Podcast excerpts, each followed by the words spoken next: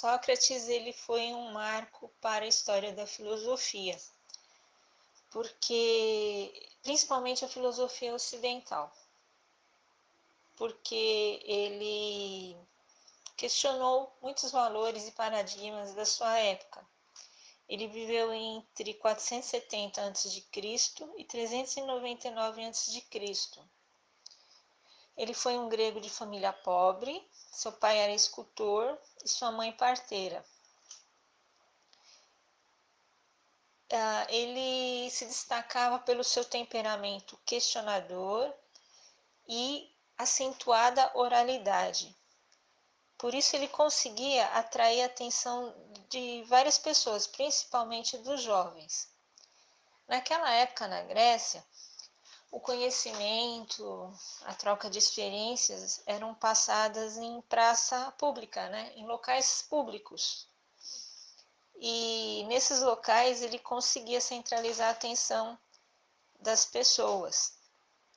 E ele queria chamar a atenção das pessoas, ao contrário dos filósofos pré-socráticos, que tinham uma opinião formada da natureza do universo, ele queria chamar a atenção das pessoas para a natureza humana, para a essência do ser humano.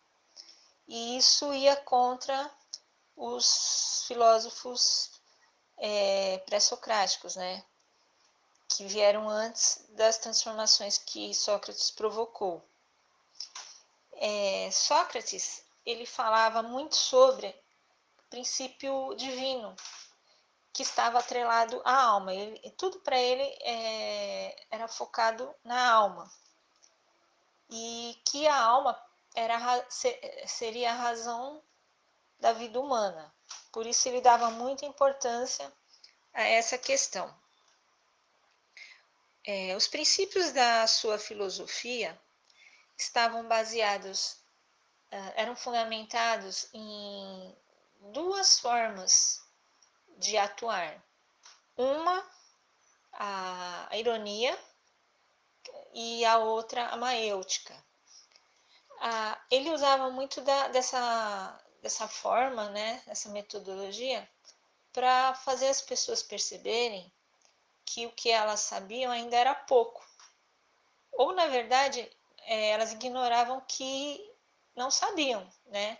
Por terem opiniões formadas e acreditarem que já estavam é, com a verdade. Então ele usava da ironia, então ele questionava, ele rebatia, ele refutava cada resposta que a pessoa dava. E dessa forma, chegava um ponto que a pessoa reconhecia que não sabia de tudo ou pouco sabia e que realmente ela não tinha a verdade absoluta, né? Não tinha o conhecimento absoluto, total. E a outra metodologia que ele usava era maiêutica, que era um, uma forma de fazer a pessoa compreender, dar luz ao conhecimento, de tanto refletir, pensar, questionar, investigar, é, vivenciar uh, se chegava a, a, ao parto do conhecimento, né? O conhecimento ia maturando dentro da pessoa, através da, do estudo, da investigação, da experimentação. Então, eram duas formas que era, vamos dizer assim, a metodologia básica criada por Sócrates. Sócrates também tinha uma visão é, fundamentada em alguns aspectos relacionados com o ser humano, como é, a virtude, né? ele considerava que o, o, uma forma do ser humano é, evoluir, avançar, era através da virtude, do desenvolvimento, do uso da razão, da experiência, do conhecimento, ele cresceria em consciência né, e desenvolvimento humano. A outra questão que, que Sócrates priorizava era a, a, política, como ele, ele via a política, né? Diferente dos gregos da sua época, ele achava que quem deveria governar seriam os filósofos. Por quê?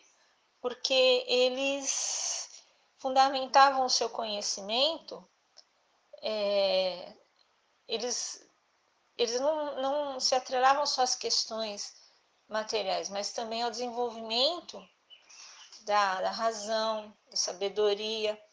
Então, por isso ele considerava que a política tinha que estar nas mãos dos filósofos.